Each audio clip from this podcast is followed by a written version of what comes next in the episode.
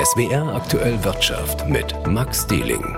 Jetzt ist es amtlich. In zwölf Jahren dürfen auf Europas Straßen nur noch neue Pkw und Kleintransporter fahren, die kein Kohlendioxid ausstoßen. Das EU-Parlament in Straßburg hat heute das faktische Ende des Verbrennermotors ab 2035 besiegelt.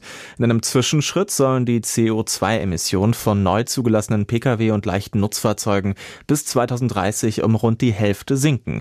Jakob Meyer berichtet.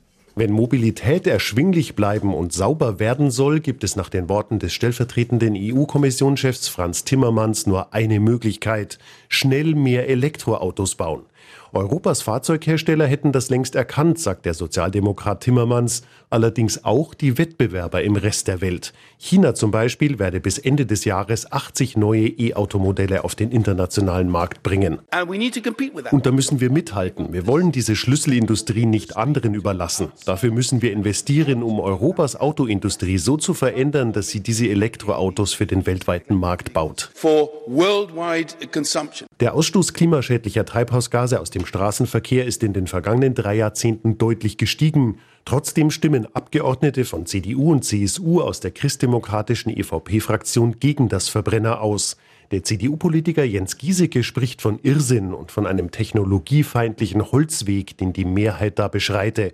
Anstatt die Flottengrenzwerte so weit zu senken, dass nur Elektroautos sie einhalten können, will Giesecke den Markt entscheiden lassen, welche Technologien es für mehr Klimaschutz braucht.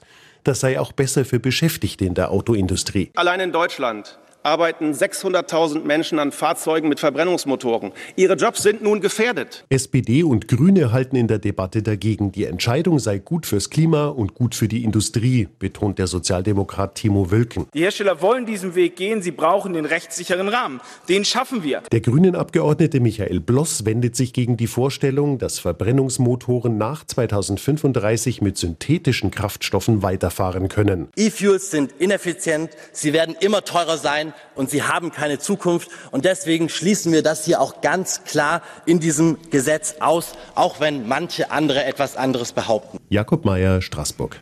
Alles anders also in der Autoindustrie. Der US-Autobauer Ford, der verkündete heute, dass er in Köln und Aachen 2300 Stellen abbauen will, um Kosten zu sparen. Jutta Kaiser aus unserer SWR Wirtschaftsredaktion. Über 14.000 Menschen arbeiten ja in Deutschland für Ford. Welche Stellen sind da jetzt besonders betroffen von den Streichungen? Das sind um die 600 Stellen in der Verwaltung, im Marketing und dem Vertrieb. Die meisten Jobs werden aber in der Produktion gestrichen. 1700. Und das trifft vor allem Facharbeiter und Ingenieure aus der Entwicklungsabteilung. Das liegt vor allem daran, dass Ford seine Automodellauswahl radikal zusammenstreicht. Ab 2030 sollen in Europa nur noch vier rein elektrische Autos gebaut und verkauft werden. Früher waren es mal 14 Modelle. Das heißt, es müssen in Zukunft deutlich weniger Autos Autos entwickelt werden und das soll vor allem in den USA passieren. Was sind denn eigentlich die besonderen Probleme bei Ford? Ford macht kaum Gewinn mit seinen Autos. Die Verkaufszahlen sind schon lange schlecht, ganz besonders in Europa. Dafür ist der Autobauer hier sehr erfolgreich mit seinen Pickups und Transportern. Aus der Sicht des Unternehmens scheint es also konsequent, das Geschäft mit den Nutzfahrzeugen noch stärker zu machen und im Autobereich die Kosten zu senken. Die Frage ist nur, ob Ford mit so wenigen Modellen erfolgreicher werden wird oder komplett in der Bedeutungslosigkeit verschwindet. Die Autos sind ja jetzt schon nicht sonderlich beliebt. Wenn die in Zukunft auch noch hauptsächlich in den USA entworfen werden, wird das vermutlich nicht besser. Und je weniger Autos man baut, desto schwerer wird es auch, die Kosten zu decken. Danke, Jutta Kaiser. Über 15 Milliarden Euro haben Menschen in Deutschland im letzten Jahr für Bio-Lebensmittel ausgegeben, weniger als im Vorjahr. Und trotzdem bleibt Bio weiter ein Trend. Das zeigt sich seit heute auf der Biofach in Nürnberg, der weltweit größten Messe für Naturkost. Doch die Branche wünscht sich Unterstützung. Eleonore Birkenstock berichtet. Für Bundeslandwirtschaftsminister Cem Özdemir von den Grünen ist der Besuch der Biofachmesse ein Heimspiel. Beim Treffen der Biobranche wird er wohlwollend empfangen, denn seine Ziele sind auch die der Bioverbände. Mehr Bio auf den Tellern und mehr Öko in der Landwirtschaft. Bio sei die zentrale Antwort auf die aktuellen Krisen, auch auf die Klimakrise, so der Bundeslandwirtschaftsminister. Schauen Sie, der Game Changer ist einfach die Realität da draußen. Das ist die Klimakrise, ist die Biodiversitätskrise, es ist der schreckliche Krieg Russlands auf die Ukraine, der dazu geführt hat, dass die Düngemittelpreise Achterbahn gefahren sind. Das ist, dass es kein Zurück gibt in die Vergangenheit, weil einfach die Realität uns zwingt. Doch es geht nicht immer auf und vorwärts. Im vergangenen Jahr gaben die Verbraucherinnen und Verbraucher in Deutschland 15,3 Milliarden Euro für Bio-Lebensmittel aus und damit weniger als ein Jahr zuvor. Die Verbraucherorganisation Foodwatch kritisiert, dass Bio mit 7% Marktanteil nach wie vor eine Nische bleibe. Angesichts der Inflation und Preissteigerungen griffen zudem viele Menschen zum günstigeren Bioprodukt bei Discountern und Handelsketten. Dennoch ist die Vorstandsvorsitzende des Bio-Spitzenverbandes BÖLW, Tina Andres, nicht besorgt. Verbraucher haben auf den Preis geguckt, haben ein bisschen geschaut, wo gehe ich einkaufen, kriege ich günstigere Grundnahrungsmittel. Aber nichtsdestotrotz bestreitet der Biofachhandel noch den allergrößten Umsatzanteil an Bioprodukten in Deutschland und ist trotz der Herausforderungen. Und wir haben vor allem auch festgestellt, dass gerade auch kleine Läden eine sehr, sehr treue Klientel haben. Also Kunden sind nicht verschwunden, Sie haben sich ein bisschen verändert. Der Bioverband wünscht sich mehr ökologische Anbauflächen in Deutschland. Die Ampelkoalition hatte das Ziel von 30 Prozent bis 2030 ausgegeben. Aktuell sind es rund 11,3 Prozent. Die Zeit sei knapp, das Ziel ambitioniert, so Verbandsvorsitzende Tina Andres. Bioverbände fordern weitreichendere Maßnahmen auch in der Steuerpolitik, zum Beispiel eine Senkung der Mehrwertsteuer für Bio-Lebensmittel. Nach gut einem Jahr in der Regierung müsse der Landwirtschaftsminister nun durchstarten, fordert Hubert Heigl, Präsident des Anbauverbands Naturland. Cem Özdemir hat jetzt in seinen Ankündigungen auch, auch angekündigt, was er tun will. Das ist richtig, da ist da viel Richtiges dabei. Es kommt jetzt darauf an, dass er liefert. So, und das werden wir kritisch begleiten. Und dazu brauche der Bundeslandwirtschaftsminister, so Heigel, auch die Hilfe aus seinem eigenen Haus. Ein Bericht von Eleonore Birkenstock. Das bargeldlose Bezahlen wird in Deutschland immer beliebter. Immer mehr Menschen greifen dabei auf die Girocard zurück. Das hat die Gemeinschaftseinrichtung deutscher Banken und Sparkassen Euro-Kartensysteme jetzt ermittelt. Mehr als 6,7 Milliarden Bezahlvorgänge mit der Plastikkarte Girocard hat das Unternehmen im vergangenen Jahr gezählt. Das waren rund 13,5 Prozent mehr als im Vorjahr und ein neuer Rekordwert. Immer mehr Menschen nutzen die Girocard mittlerweile kontaktlos. Vier von fünf Bezahlungen mit der Karte sind Ende vergangenen Jahres mittels des sogenannten NFC-Chips über die Bühne gegangen. Mittlerweile ist ein Großteil der 100 Millionen Girocards, die Banken und Sparkassen in Deutschland ausgegeben haben, mit dieser Funktion ausgestattet. Beim kontaktlosen Bezahlen müssen die Kundinnen und Kunden bei kleineren Beträgen meist nicht mal ihre PIN eingeben. Insgesamt beliefen sich die in Deutschland mit der Karte erzielten Umsätze im vergangenen Jahr auf 284 Milliarden Euro. Das waren rund 30 Milliarden Euro mehr als im Jahr zuvor. Michael Herr, SWR Wirtschaftsredaktion.